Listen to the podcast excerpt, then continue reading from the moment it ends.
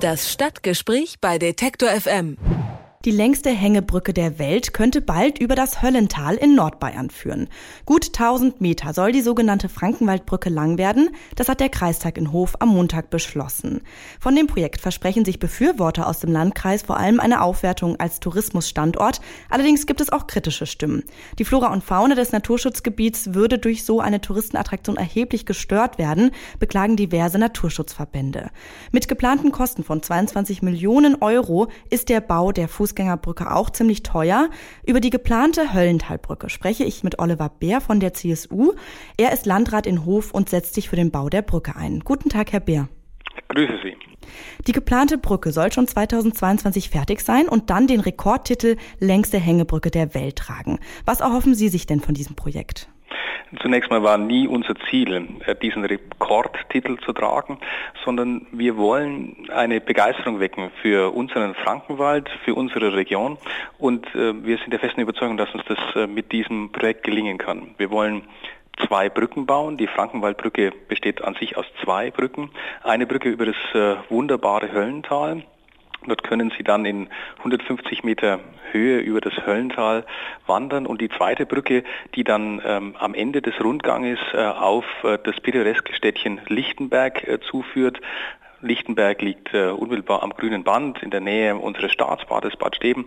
Und äh, wir hoffen, dass viele Menschen kommen, erstens die Natur erleben und genießen, zweitens aber auch äh, für die Region begeistert sind. Und drittens da bleiben oder wiederkommen.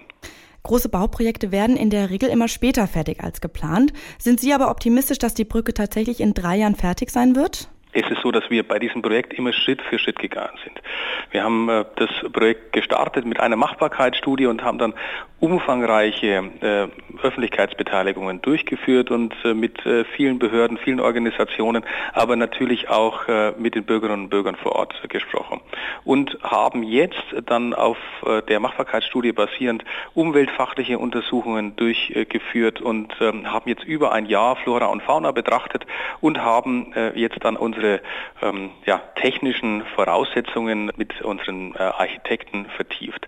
Das hat alles dazu geführt, dass wir jetzt ein relativ klares Bild davon haben, wie wir die Brücke bauen wollen. Und natürlich haben wir auch einen entsprechenden Bauzeitenplan, der auch davon gekennzeichnet ist, dass wir nicht zwingend durchbauen können, in Anführungszeichen, weil wir auch Schonzeiten einhalten werden aus naturschutzfachlichen Gründen heraus.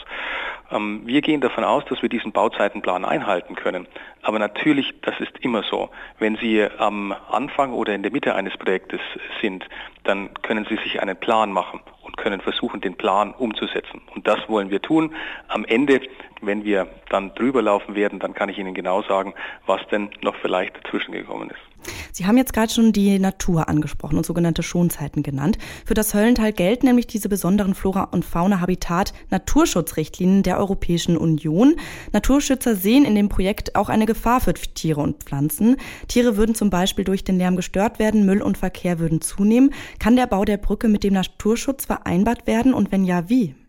Das war ein ganz, ganz wichtiges Thema für viele, aber natürlich auch für uns. Also wir haben mit den Bürgerinnen und Bürgern dort ähm, sehr viel gesprochen und äh, haben uns auch ähm, sehr viele Aspekte zugeeignet. Ähm, so ein Bürgerbeteiligungsprozess ähm, ist ja erstens umfassend, zweitens aber natürlich durchaus kann der auch langwierig sein. Aber in unserem Punkt war er auch äh, sehr sinnvoll und sehr notwendig, weil wir auf viele Aspekte hingewiesen worden sind, die wir vielleicht am Anfang noch nicht in dieser Art und Weise betrachtet hatten.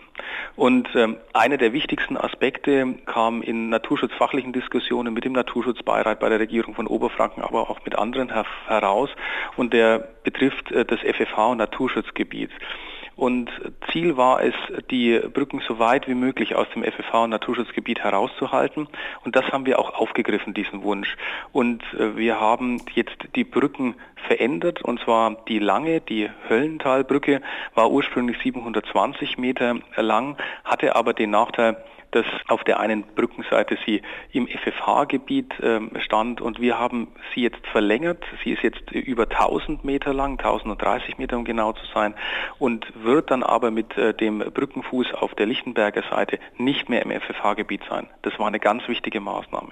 Wir haben weitere Maßnahmen durchgeführt und zwar haben wir insbesondere mit den Vogelschützern darüber gesprochen, welche ähm, Auswirkungen denn ein derartiges äh, Brückenbauwerk ähm, auf die Vögel haben kann. Und da ging es vor allem letztlich um das Thema Abspannung. Also sie brauchen für eine derartige Brücke auch Abspannseile. Und unser Ziel war es, gemeinsam mit den Planern diese zu minimieren. Und das ist uns auch gelungen. Ähm, es ist jetzt am Telefon bzw. am Radio ein bisschen schwer ähm, zu erklären, wenn man das äh, nicht vor Augen hat, aber es ist uns gelungen, die Seile zu minimieren und eine Abspannung nicht nach unten zu haben, sodass auch insofern äh, hoffen, dass wir auch dem gerecht werden, was ähm, an uns herangetragen worden ist. Und natürlich haben wir jetzt in den vergangenen zwölf Monaten die Vegetation dort intensiv betrachtet und uns einen Gutachter dazu genommen, und zwar den besten, den wir finden konnten, der Gutachter, der nämlich auch die Grundlagen geliefert hat dafür, dass das Gebiet ein FFH-Gebiet ist, das Höllental. Und dieser Gutachter hat innerhalb der letzten zwölf Monate die Untersuchungen durchgeführt und kommt zu dem Ergebnis, ja, das Bauwerk bzw. die Frankenwaldbrücke, so wie wir sie jetzt planen, die ist vereinbar mit dem FFH-Gebiet. Das war uns in rechtlicher Hinsicht wichtig, aber natürlich vor allem in tatsächlicher Hinsicht und ähm, äh, vermittelt uns äh, auch äh, das Gefühl, dass wir beides äh, miteinander kombinieren können. Zum einen letztlich äh, unsere Region auch positiv präsentieren und Begeisterung dafür wecken, zum anderen aber auch den Naturschutz, Flora und Fauna ähm, in entsprechender Art und Weise untersucht und betrachtet und mit eingezogen zu haben. Abgesehen davon äh, gibt es auch noch andere Kritik. Die Zeitautorin Christine Lemke-Mattwey hat zum Beispiel geschrieben, dass der Bau das Höllental für immer verschandeln würde. Ähm, außerdem wird es ungefähr, so ist die Berechnung, 100.000 Besucher pro Jahr geben. Würde so ein Massentourismus die Idylle des Höllentals nicht beeinträchtigen? Also zum einen ist es so, dass wir erstens mit mehr Besuchern rechnen. Ähm, das kann man sehen vielleicht auch an vergleichbaren äh, Brücken, die alle natürlich nicht ganz vergleichbar sind, ähm, weil sie alle deutlich kleiner sind. Aber wir gehen aktuellen Schätzungen mit äh, von 200.000 Besuchern raus, äh, haben aber für Verkehrsuntersuchungen und ähnliches 400.000 Besucher angenommen, um tatsächlich ähm, alles zu berücksichtigen, was man berücksichtigen muss. Das ist das Erste. Das Zweite ist, natürlich nehmen wir so etwas ernst, wenn der Blick auf unsere Maßnahme gerichtet wird. Ich darf aber auch sagen, dass die Erwartungshaltungen daran äh, nicht diejenigen sind, mit denen wir umgegangen sind. Wir haben uns nie zum Ziel gesetzt, ein Brückenbauwerk zu schaffen, das ähm, letztlich äh, dadurch hervorsticht, dass es die längste Brücke ist oder letztlich eine Attraktion zu schaffen, so wie es die Zeitjournalistin ähm, auch äh, darstellt ähm, in dem entsprechenden Presseartikel, den ich gelesen habe. Und äh, dort verwendet sie auch Begrifflichkeiten und äh, geht von Maßnahmen aus, die wir dort bewusst nicht machen wollen. Wir wollen und das ist uns auch klar, wir wohnen hier ähm, das Höllental ist für uns extrem wichtig. Wir wollen dieses Höllental erhalten und schützen. Wir gehen aber davon aus, mit den Maßnahmen, die wir durchgeführt haben, dass wir beides können. Dass wir auf bestehenden Wegen, und wir gehen im Großen und Ganzen auf bestehenden Wegen, wir, dass wir auf bestehenden Wegen die Menschen führen können und sie auch an die Natur heranführen können. Und das wollen wir im Übrigen auch mit unterschiedlichen Maßnahmen, die wir uns ähm, ausgedacht haben, beginnend letztlich von dem Besucherzentrum, wo man auf Natur hinführt, ähm, über ein Drehkreuz Wildnis bis hin zu den Rangern, die wir einsetzen äh, werden. Wir wollen, dass die Menschen diese Natur erleben können und umgekehrt wollen wir natürlich aber auch das Höllental bewahren. Wir wollen beides und wir können beides zusammenbringen. Dafür sind für Sie auch die Baukosten von voraussichtlich 22 Millionen Euro gerechtfertigt. Der Punkt war, wir hatten in unserer Machbarkeitsstudie geringere Baukosten äh, angesetzt. Das war der ursprüngliche Ausgangspunkt. Diese geringeren Baukosten haben wir aber in vielen Diskussionen beziehungsweise in vielen Varianten Untersuchungen jetzt deshalb erhöht, weil wir diesen naturschutzfachlichen Aspekten Rechnung tragen. Ich habe vorhin äh, davon gesprochen, dass die Brücke, die längere, statt 720 nun 1030 Meter lang wird, eben um aus dem FFH-Gebiet herauszukommen.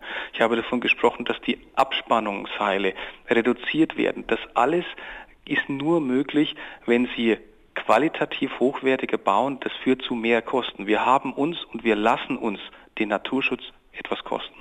Über den geplanten Bau der längsten Hängebrücke der Welt im bayerischen Höllental habe ich mit dem Hofer CSU-Landrat Oliver Bär gesprochen. Vielen Dank für das Gespräch. Ich danke Ihnen ganz herzlich. Alles Gute den Zuhörern.